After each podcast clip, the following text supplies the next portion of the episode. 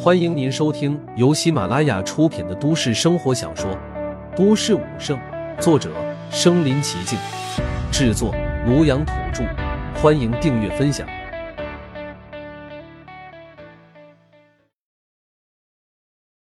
第两百一十集，人族魂。所有的战士都如疯了一般，疯狂的往前冲锋着，每个人脸上的表情都带着一股无尽的悲愤和绝望。之前从军营之中飞出的那几尊战将，停留在半空之中，对着无数的士兵说道：“兄弟们，今日之战关乎到我们人族的尊严荣辱。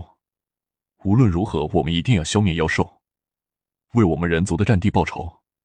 今日我先走一步，咱们来世再做兄弟。”这名战将说完之后，和在空中的另外两名战将相互交换了一个眼神，都明白了对方的心意，知道今天必将是一场死战。大家都已经抱了必死之心。之前那个黑石战神所说的话，他们都已经记住了。知道如果想要给陆凡争取时间的话，那就只能牺牲自己的身体，只有这样才有机会让陆凡脱困，保住现在人族唯一的圣主。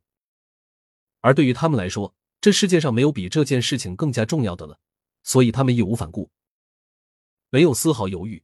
那名战将说完之后，直接化作一道金光。朝着包裹着陆凡的光波之中冲了进去。他的身体刚刚一进入到那光波之中，立刻便以肉眼可见的速度破碎撕裂开来。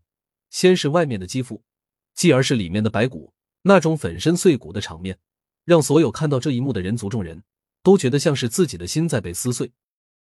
很快，他的身体就已经彻底的变成了一团气血之力。这团气血之力先是渐渐的凝聚，最后形成了一个血色的光团。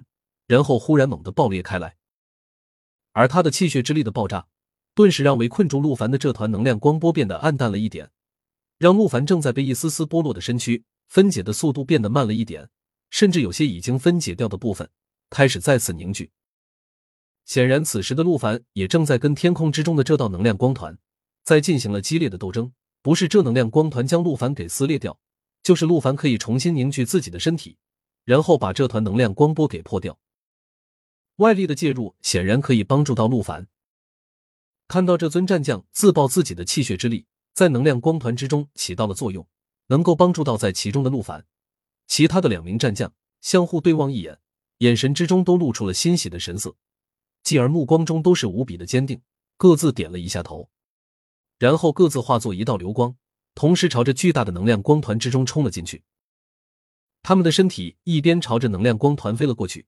一边口中长笑道：“所有人族子民，团结一致，众志成城，诛灭妖兽。”显然，这是他们临死之前最后的遗言。听了两人的话，在场无数的人族子民全都泪流满面，谁都知道他们是在赴死啊！为了人族的圣主，为了人族所有的人民，他们现在毫不犹豫的放弃了自己的性命。这是何等样的胸怀，这是何等样的精神！伴随着两人的呼喊之声，很快两人的身体就已经冲到了能量光团之中。进入到了能量光团之中之后，两人的身体也如同第一尊战将一样，转瞬之间就已经碎裂掉了，然后化出了两团血色的气血光团，而且两人的气血光团还凝聚在了一起，形成了一个更加强大的气血光团，然后猛然炸裂。两人合力凝聚而成的血光团爆炸出来的能量。自然是之前第一个战将独自一人所不能相比的，所以对于天空中的这团巨大的能量光团所造成的影响也是更大的。在能量光团之中的陆凡，顿时感觉到自己身上变得轻松了一些。之前不断吞噬着自己身体的这团能量光团，终于产生了一丝裂缝，让自己有了可以抵抗的机会。只是虽然现在有了这样一丝的机会，不过在对抗之中，自己依旧是处于劣势的地位。想要彻底的从正能量光团的包裹之中翻身，现在还是很难做到。然而，人族战士之中慷慨赴死之事却并没有停止。之前三名战帝和三名战将慷慨赴死的场景，让所有人心中的战意和怒火都被彻底点燃了。所有人都已经顾不上自己的性命了，现在他们心中唯一的念头就是帮助这三名战帝和三名战将完成他们未完成的目标。轮到我了。另外一名战将也忽然冲上了天空。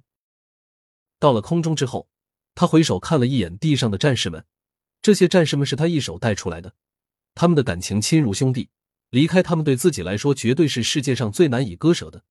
可是现在在这种时刻，他还是义不容辞的冲到了天空中。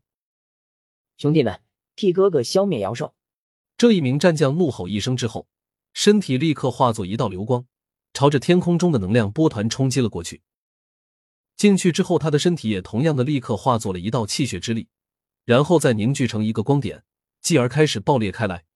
他们就这样前赴后继的用自己的身躯化成的气血之力进行爆炸，来消耗天空之中的这团能量，好让陆凡能够得以脱身。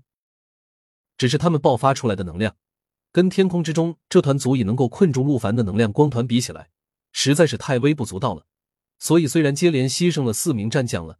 此时的陆凡却依旧还是没能从能量光团之中脱身而出，只是感觉到自己的压力有了一丝丝的缓解。彻底被点燃的人类，现在已经完全的奋不顾身了。只要有实力的人族的武者，都毫不犹豫的朝着空中冲了过去。